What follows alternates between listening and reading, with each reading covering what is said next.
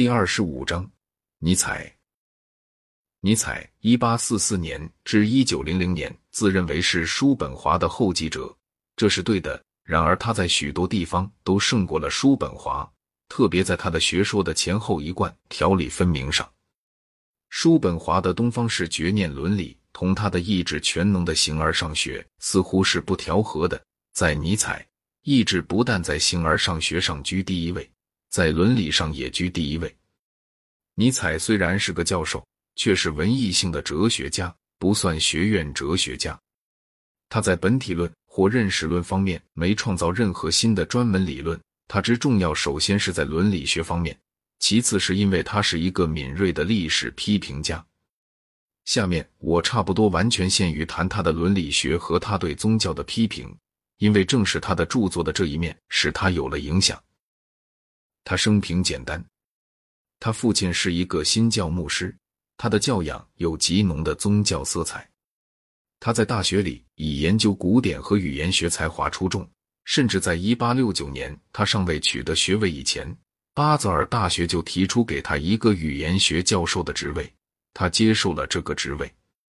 他的健康情况从来不佳，在休过若干时期的病假之后，他终于在一八七九年不得不退职。此后，他住在瑞士和意大利。一八八八年，他精神失常了，到死一直如此。他对瓦格纳怀着热烈的敬仰，但是又跟他起了争论。名义上争论的是帕基法尔，因为尼采认为帕基法尔基督教气味太重，太充满绝念精神了。在这次争论之后，他对瓦格纳大肆非难，甚至于竟指责他是犹太人。不过，他的一般看法和瓦格纳在《尼伯龙的戒指》里表露的一般看法依旧非常相像。尼采的超人酷似几格弗里特，只不过他是懂希腊文的。尼采在自觉上并不是浪漫主义者，确实，他对浪漫主义者常常有严厉的批评。在自觉上，他的看法是希腊式的，但是略去了奥尔夫斯教义成分。他佩服苏格拉底以前的哲学家们。毕达哥拉斯除外，他同赫拉克利特的思想有密切的亲缘关系。亚里士多德讲的雅量人非常像尼采所谓的高贵人，但是大体上说，他认为自苏格拉底以下的希腊哲学家们都比不了他们的前辈。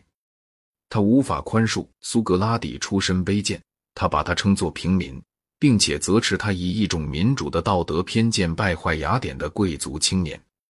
尤其是柏拉图，由于他对教化的兴趣而受到尼采的谴责。不过，尼采显然不十分高兴谴责他，所以为了原谅他，又暗示或许他并非真心实意，只是把美德当作使下层阶级守秩序的手段来提倡罢了。尼采有一回把柏拉图说成是个了不起的卡留斯特罗，他喜欢德谟克里特和伊壁鸠鲁。可是他对后者的爱慕，如果不解释成其实是对卢克莱修的敬仰，似乎有些不合道理。可能预料得到，他对康德评价很低，他把他叫做卢梭式的道德热狂者。尽管尼采批评浪漫主义者，他的见解有许多倒是从浪漫主义者来的。他的见解和拜伦的见解一样，是一种贵族无政府主义的见解，所以我们看到他赞美拜伦是不敢诧异的。他打算一人兼有两组不容易调和的价值：一方面，他喜欢无情、战争和贵族的高傲；另一方面，他又爱好哲学、文学和艺术，尤其爱好音乐。从历史上看，这些价值在文艺复兴时期曾经是共存的。尤里乌斯二世教皇既为博罗纳而战，又任用米凯兰基罗，他或许可以当作尼采希望看到掌握政权的那种人。尼采和马基雅弗利这两人尽管有一些重要差别，拿尼采来跟马基雅弗利相比是很自然的。谈到差别，马基雅弗利是个办理实际事务的人，他的意见是由于和公务密切接触而形成的，同他的时代是协调的。他不迂阔，也不成体系，他的政治哲学简直不构成连贯的整体。反之，尼采是大学教授，根本上是个书斋人物。是一个与当时仿佛占优势的政治伦理潮流有意识对立的哲学家。然而，两人的相似点更深一层。尼采的政治哲学和帮主见《非罗马史论》里的政治哲学是类似的，固然是详细完成了，应用到较广的范围。尼采和马基雅弗利都持有一种讲求权力、存心反基督教的伦理观，固然在这方面尼采更为坦率。拿破仑对于尼采说来，就相当于凯撒·鲍吉亚对于马基雅弗利，一个让渺小的敌手击败的伟人。尼采对各派宗教及哲学的批评，完全受着伦理上的动机的主使。他赞美他认为这或许正确，在身为贵族的少数者才可能有的某种气质。依他的意见，多数者应当只是极少数人完成优越性的手段，不可认为他们有要求幸福或福利的独立权利。他提起普通人，习惯上称作粗制滥造的。假如他们的受苦受难对产生伟人是必须的，他认为这件事就无可反对。因而，从一七八九年到一八一五年这段时期的全部重要性都在拿破仑身上得到总结。法国大革命使拿破仑得以出现，这就是他的正当理由。假使我们的全部文明混乱崩溃的结果会是这种报偿，我们便应该希求混乱崩溃。拿破仑使民族主义得以实现，这即是后者的理由。他说，本世纪里差不多一切远大的希望都来自拿破仑。他爱以逆理悖论的方式发表意见，目的是要让守旧的读者们震惊。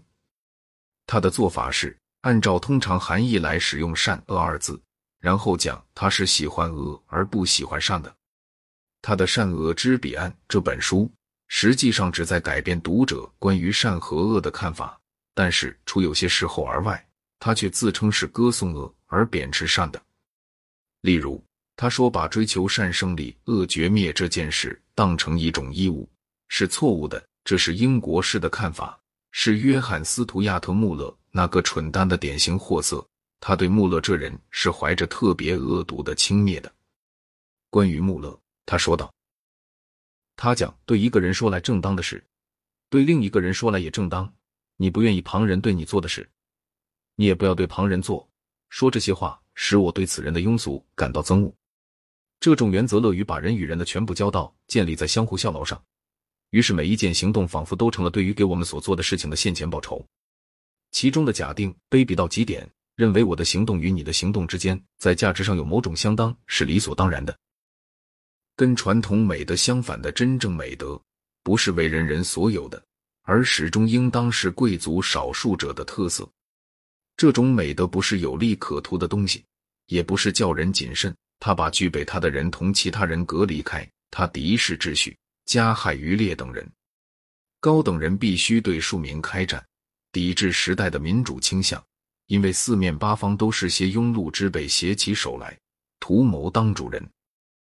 一切纵容、软化和把民众或妇女举在前面的事情，都对普选制，也就是列民统治起有利的作用。引人入邪道的是卢梭，因为他把女人说的很有趣；其次是哈利艾特、比彻斯托和奴隶们；其次是为工人和穷人而战的社会主义者。所有这些人都应当加以抵制。Thank you.